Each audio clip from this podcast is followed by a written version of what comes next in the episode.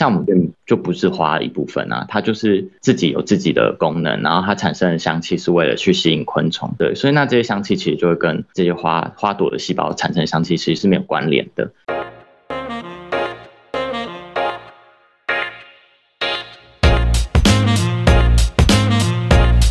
嗨，大家好，我是 Vinny，欢迎收听 Vinny 康拜，为你干杯。品酒是一种生活态度。也是传达情感的一种方式。这个频道将会分享着许多酒类的背景故事，偶尔也会邀请酒界达人们来客座闲聊，跟着我们一起愉快的前进这个微醺时刻。为你干杯，为你干杯。日本呢有一部高人气的动画叫做《你的名字》，除了创造高票房纪录之外，剧情中呢也出现了口诀酒。那是有一位正值花样年华般的少女，将咀嚼过的米饭吐出之后，再发酵成日本酒，之后呢再献祭给神明，成了人类跟神明的之间的一个连结。但其实呢，酒并不是人类发明的，而是人类发现的。那酒里面呢，最主要的成分呢就是酒精，学名呢又叫做乙醇。那酒精到底是怎么来的呢？今天这集的内容的诞生呢，可以说是历经许多的关卡，也经过审核批准之后呢，才有幸邀请到这位具有生化科技背景的专家来到我们的节目分享。所以，让我们用热烈的掌声欢迎穿梭花果丛间找寻酵母身影的。林凯俊吧，嗨，大家好，我是凯俊。那我本身是学生物化学背景的。那以前在研究所的时候呢，就是在学发酵，常常就是要跟微生物当好朋友，然后去了解它们的特性，去认识它们。那今天很开心能够来这边，就是分享我的所学。凯俊，能不能帮我们呢，再稍微介绍一下呢？生化科技呢，这一门其实是蛮专业的一个学问。那除了跟酵母当好朋友之外呢，其实大部分在学些什么样的内容呢？其实就像它的名字一样，那生化科技。有生跟化这两字，它其实就是生物跟化学，真的是这两个门门学科，其实是我们的基本学科。等到我们有这两个基础之后，我们用这两个知识去衍生出我们生物里面在比如说代谢的时候啊，或是为了生存，它会做什么样的反应？那那些其实都是一些化学的就方程式，然后来就是达成那些就是微生物或者细胞目的。那我像我的实验室的话，主要是发酵，所以我们其实就是在了解就是微生物的部分，然后微生物在成生长过程中，或是在代谢过程中，或是在我们希望它就是帮我们产生什么东西的时候的那些代谢过程。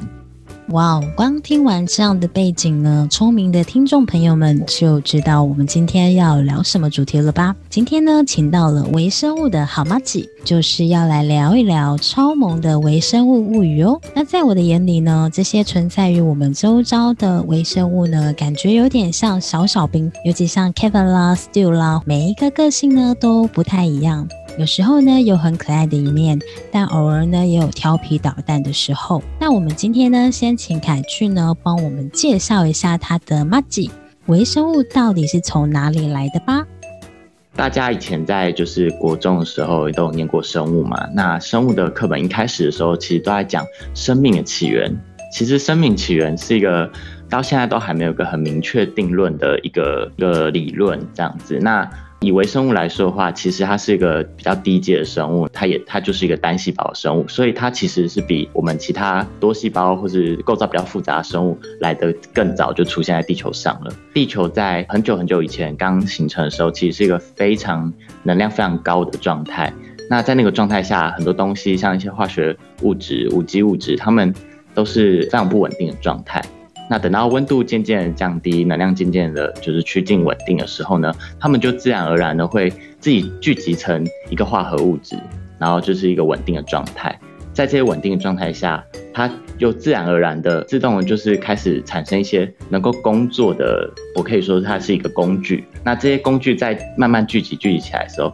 最后就渐渐形成就是呃我们所谓单细胞生物。那它就开始就是进行这些呃在一开始可能别本来是没有什么意义的，但到后来它开始就是会进行生长、会繁殖、会会摄取食物、会代谢的时候，就产生我们所谓的生物。那其实这些过程啊，刚讲到的都是自然而然发生的，它又是非常非常偶然的几率才变成现在这个样子。也就是说，如果今天有一个步骤啊，它如果出了一个呃，不要说错误，就是它走另外一条路的时候，那有可能就不会产生现在我们这个地球上的生物。那这些我们现在所学的这些就是代谢的知识或者生物的知识，可能就跟就会跟现在的都不太一样了。所以呢，这些超萌的微生物种类呢，在这个地球上应该为数不少吧？那由于我们的频道呢，主要是聊酒类相关，所以呢，今天也请凯俊呢，帮我们把重点放在跟酒的发酵有关的微生物。那除了我们需要用显微镜呢，才能发现它们的踪影之外呢，还有哪些特性呢？以及它们具备的超能力呢？比如说，嗯，可以分解什么样的东西啊，或是产生什么样的物质吗？像微生物啊，其实它我们都可以把它看作是一个小小的工厂。那也就是说，它其实每一种微生物它都可以做不同的功能，然后不同的工作可以做。对，像是呃以酿酒来说的话，就最基本就是酵母菌。那酵母菌它的超能力呢，就是可以把糖类转换成酒里面的主要成分酒精。当然还有各种其他微生物，像是一些霉菌类的，它们其实就常用在就是可以分解一些东西。然后像像食物在就是比如说啊食物发霉了，那其实它就是在上面进行一些分解反应，让这些食物被分解掉之后变成它可以利用的养分。再举一些例子的话，像是以一开始人类发现微生物的时候，其实是从食品上发现的，像是一些发酵的食物，他们就发现说，哎，这个东西我本来放在大气中，我保存在就是没有特别去保存它，但它渐渐突然产生一些变化之后。反而变成另外一种就是美味食物，对，然后这时候大家人类才发现说啊，呃，原来原来是有一些就是我们肉眼看不见的的东西在里面做一些反应。那各种不同的发酵食品，它其实就是呃不同微生物，然后产生不同的反应而而得到的结果。那相信大部分的听众朋友们呢，都听说过酒精发酵的公式吧？比如说，如果葡萄酒呢，就是由含糖的葡萄经由酵母菌进行了发酵作用之后呢，产生了二氧化碳及酒精。那这个呢，其实就是所谓的单发酵。那同时呢，另外也有单型复发酵跟并行复发酵的方式。那具体的发酵的情况跟原理呢，我们就请专家呢来帮我们用浅显易懂的方式来说明吧。酵母菌刚刚其实有提到它的一个非常。重要的超能力就是它可以把糖类转换成酒精。那刚刚讲的葡萄酒就是呃葡萄中的葡萄糖经过酵母菌的转换之后变成了二氧化碳跟酒精。那它是一个一步骤的过程，所以它就叫单发酵或是单行发酵。单行复发酵跟并行复发酵，它最后三个字都是复发酵，也就是说它做了两个步骤的事情。那到底除了就是把糖转成酒精之外呢，另外一个。步骤是什么呢？其实就是有些原料，像是大麦啊，或是米，它的组成其实是淀粉。那淀粉它是一个大分子的物质，它主要是由葡萄糖聚集而成的。这些大分子就是因为它的构造实在是太大太复杂了，所以对酵母菌而言，它没办法直接就是把它吃掉，然后转换成酒精。所以这时候它需要经过一个过程，叫做糖化。也就是把淀粉转换成葡萄糖，小分子的葡萄糖，然后再拿这些葡萄糖给酵母菌利用。单型跟并行的差别就是在单型是，我先做了糖化这个步骤，等到淀粉都变成了我要的糖葡萄糖之后，我再加入酵母，让酵母去吃这些糖，然后产生酒精。所以它是一步一步来的。那并行的话，它就是同时进行糖化和那个发酵，所以在那个过程里就是。同时有把大分子转成小分子，然后又同时把这个小分子的糖吃掉，然后代谢成酒精。所以一般单行复发酵呢，比较用作像是啤酒类的商品，对不对？对，因为像啤酒的话，它的它在大麦发芽之后，那会产生一些酵素，那它是利用这些酵素把大分子转换成小分子，然后等那这个过程要经过加热，等到反应完成之后，就会变成一个满满葡萄糖的麦汁。那这个麦汁再加入酵母让它去发酵，并行的话，像是清酒，呃，我我把米先拿去跟就是培养米曲菌，那米曲菌它是一个就是会长菌丝的那个微生物。那这个微生物它的菌丝会深入米里面，产生一些酵，也是一样产生一些酵素，那去把米的淀粉给分解掉，产生葡萄糖。在这个时候，其实酵母也同时存在在酒牢里面了。对，所以这是它就可以同时，呃，很有效效率的就是米曲菌去把它产生的酵素去把淀粉分解成葡萄糖。然后这个葡萄糖直接拿去给酵母吃，然后让它产生酒精。那这个过程，因为同时要控制呃糖化，同时要控制发酵，所以应该是非常高难度吧？对，如果因为它的变音会变非常多，它没办法一个一个控制，或者是我同时有糖化跟发酵的状态，我很难去控制哪一个快一点或哪一个慢一点，所以它其实相对是比较复杂的。本来，如同刚刚凯俊提到的，那日本酒的发酵工序呢，在所有的酿造酒类里面呢，其实是相对呢比较复杂一点，因为同时间呢，糖化跟发酵呢在同一个时间、同一个场所进行，所以呢，要取得一个平衡的状态，其实是非常高难度的一个酿造技法。那么，有关于日本酒在发酵的工序中呢，各种微生物，也就是菌呢，它扮演什么样的角色呢？比如说，呃，曲菌的一些特性啦、功用啦，或者是曲菌呢喜欢什么样的环境条件，或者是它是吃什么食物呢？在日本酒里面的微生物菌呢，其实可以讲到三种。那第一种就是刚刚咪咪讲的曲菌。那曲菌的特性其实刚刚有讲到，它主要就是。会产生一些菌丝，所以它的形态跟酵母菌完全是不一样的，而且它是肉眼上，像我们常看到一些发霉的食物啊，那些毛毛的，其实曲菌就是那个状态，就是肉眼其实可以看得到的。它这些菌丝其实有功用的，它就是可以深入那些食物。那在清酒的话，就是它深入到米米的米芯里面去，产生一些酵素，去分解这些淀粉，产生葡萄糖。那原本原本它。这些葡萄糖其实是给它自己吃的，因为它要生长嘛。对，但是在清酒里面，我们就是我们利用它，让它产生酵素，然后在它还没吃掉所有的糖之前，再把这些糖拿去给酵母菌吃。那曲菌喜欢的环境呢？其实它它的生存环境其实 range 蛮广的，从就是低温一直到高温一点，像是三十几度、四十几度，其实它都还是存活下来。那它也喜欢一些潮湿，就是潮湿的状态。所以其实像我们常看到发霉啦，其实就是几个主要的因素，就是温暖、潮湿，其实就容易让这些就是含含有菌丝的微生物就生长。那如果是这样，我们在日本看到的一些趋势啊，它们里面好像都会有温度控制，那是不是湿度也是很重要的一环呢？对，因为如果太干或者太湿的话，其实对它来说都没办法让它长得很好，或者是有时候万一让它长得太好，其实也不好。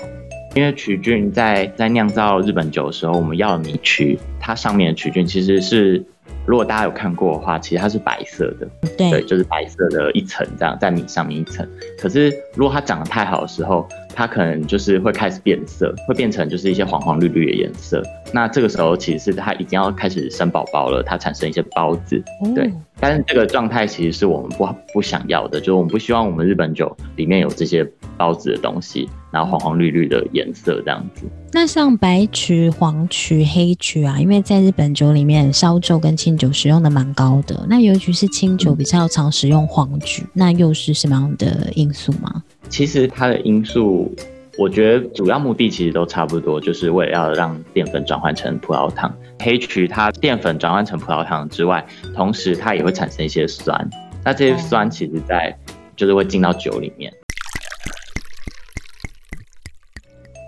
聊完了曲菌呢，那凯君可不可以帮我们介绍一下酵母菌的特性呢？那酵母菌的话，其实在喝酒的朋友应该就是觉得就比较基本，甚至比较清楚。酵母菌的特性其实就是把刚刚。曲菌把淀粉转换成葡萄糖之后的那些葡萄糖吃掉之后，产生酒精以及一些香气的物质。那这些香气物质其实在日本酒里面其实蛮重要的，因为像都大家常喝到一些饮酿、大饮酿会有一些香香的花果香味，其实这些都是酵母菌的超能力而来的。那它有没有特别的一些生存条件要求呢？呃，它跟曲菌就有一点不一样。其实它一样可以就是在一个很广 range 下生存，只是它不太能在像是三十几度的环境下，那个那个环境其实比较适合曲菌。那酵母菌其实，呃，像我们平常在养这些菌的时候，我们都是会设定在二十五度以下。哦，所以它比较怕热这样子一个特性。对对对，那它反而可以在比较低温的时候就是长得比较好。那这样子的话，是不是还有最后一个菌种，就是在日本酒里面酿造也占一个很大的一个角色，就是乳酸菌。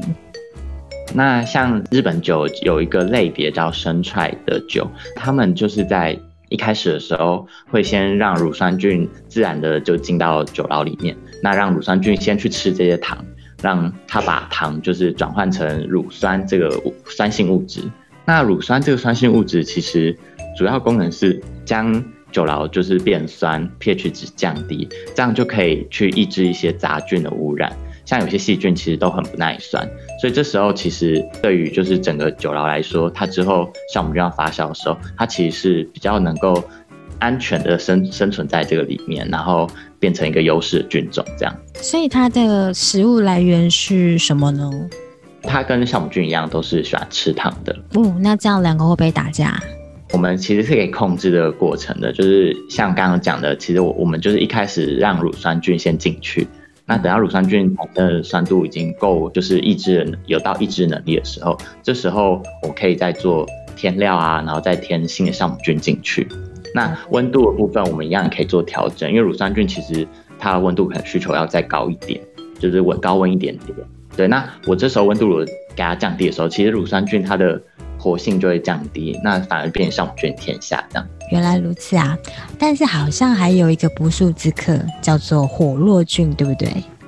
对，那火络菌其实也是乳酸菌的一种。那它通常会出现在就是发酵的后期，有时候发现的时候都是我们在做日常分析的时候发现，哎，我的酒牢怎么突然酸度变高了，而且变得跟以前就是都不一样，然后明显就是很明显的变得异常。对，那其实那就有可能是火络菌的污染跟感染。那火络菌其实，在日本酒里面，如果说我今天做的是呃两段式的杀菌，就是在储存的时候杀菌跟装瓶后杀菌的话，其实是可以有效，就是不要让它就是存活酒里面。对，但是像一些生源酒啊，它是没有做杀菌的，那其实就会需要非常在酿造过程中，它的环境的干净程度的要求就会非常高。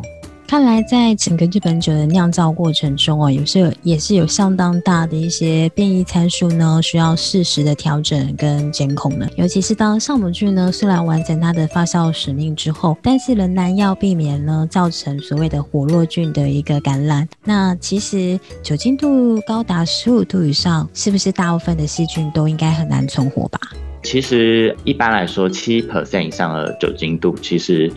我们就可以说这个产品它。它是没有所谓的保存期限，也就是说它可以放很久，嗯，对。但是其实这也不是百分之百的，因为其实还有一种细菌叫做醋酸菌。有时候大家如果有经验，就是开葡萄酒的时候，那突然发现，哎，为什么我的葡萄酒变成葡萄醋了？对，那这种时候就可能是因为它可能它在消毒的时候，或是装瓶过程有醋酸菌的感染，或是它的那个软木塞可能没有很紧密的，就是盖好，就让醋酸菌就是有机可乘。那醋酸菌其实就是把酒精转换成醋的一个细菌，那这这其实就是它的超能力。那其实，但这其实，在酒里面是，就是我们都不想，都不希望，不想遇到。对对，我们不想要它出现在那个里面。那想问问凯俊啊，酵母菌呢，是不是也有所谓的风土呢？然后也因为这个风土呢，所以会导致它不同的特性。比如说呢，在北海道发现的酵母菌呢，跟在冲绳发现的呢，是不是就会产生不一样的香气特征呢？风土的话，我觉得酵母菌对任何一种酒类其实都有可大可小的影响力，尤其是在清酒，我觉得酵母菌的影响是更大的。因为刚刚也有提到，就是酵母菌除了代谢出酒精之外，它也可以代谢出香气。那对一些像营养大营养的清酒来说，这些香气其实是很重要的一个元素。对，所以呃，不同的酵母菌我使用的。它产生的这些香气就会不一样。那自然而然就觉得在清酒里面，酵母菌就是会就是影响这些清酒的风土。那刚刚 Vinny 举的这个例子，在北海道发现酵母菌跟在冲绳发现的酵母菌，其实它当然会有就是非常明显不一样，尤其是在它呃这两个环境的温度其实就有明显的差异了。那这时候我筛选到的酵母菌，它适合的生长环境可能也会跟当地的呃温度是相关联的。所以在北海道的酵母菌，它可能就是在低温的时候其实比较容易存活下来。在高温的时候，反而可能就不适不不适合存活。那冲绳酵母菌的话，就是它跟它相反。如果我们要把它应用在酿酒上的话，其实它就会影响，就是说，比如说，呃，北海道发现的酵母菌，我我要用的发酵温度可能就要比较低一点。如果太高的话，它可能反而是长不好的。日本呢，其实它有所谓的酿造协会嘛，也保存了相当多的代表日本的一个就是协会项目。那台湾，嗯，不知道会不会有机会，就是可以找出台湾自己的项目呢？呃，当然有啊，因为我现在工作其实就是在寻找，就是台湾的在地的，就是酵母菌，然后拿来就是进行酿酒这样子。哇，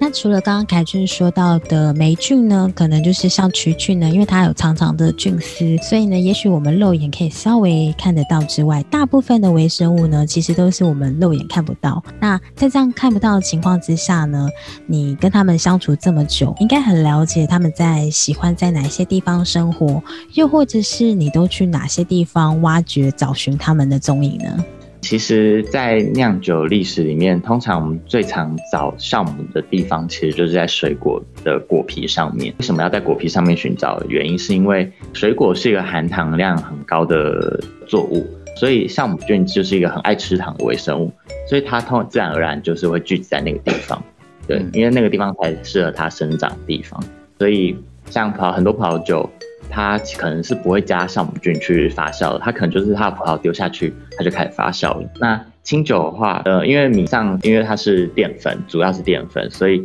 呃酵母菌通常不太可能就是就聚集在那个上面。但是因为我们的大气之中其实有非常多的野生酵母，对，嗯，其实空气中啊、泥土中啊，或者甚至你你们家里的浴室里面，其实酵母菌就是都无处可在，在这地方都有。只是说，因为酵母刚刚有提到，酵母的种类非常多，有些酵母它可能不会产酒精，可是它适合就是存在在某些环境，比如泥土里好了。但这些酵母可能就不是我们想要的，就是拿来酿酒的酵母菌。那自然我们不会去那个地方去找这些酵母菌。那除了水果之外，其实呃在花朵中也有很多酵母菌的生存。因为花朵中也是含有花蜜，那这些花蜜其实是可以提供酵母菌就是生存的。其实它们是一个共生的概念，就是酵母菌在这些花朵里面得到了花的花蜜的糖分，那酵母菌呢会提供这些花朵，比如说它会产生一些特殊的香气，去吸引一些昆虫来帮它们授粉，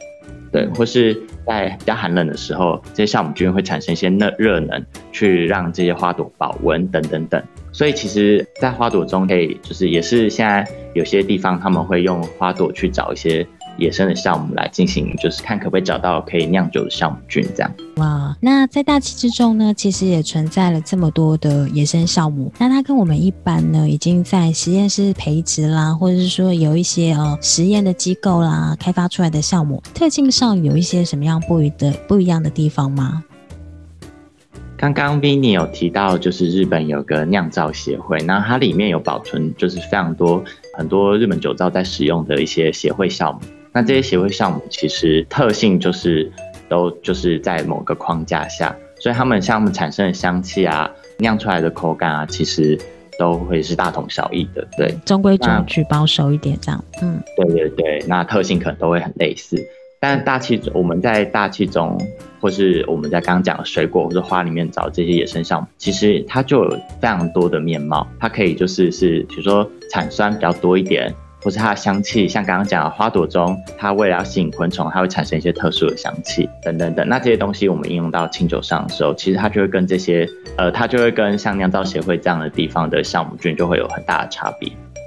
那我相信呢，就是我们很多的听众朋友可能会有一个小小的疑问呢，我在这边就是帮大家提问。那比如说，是不是从某些花朵出来的酵母所酿出来的日本酒清酒呢，就会带有那样的花的香气呢？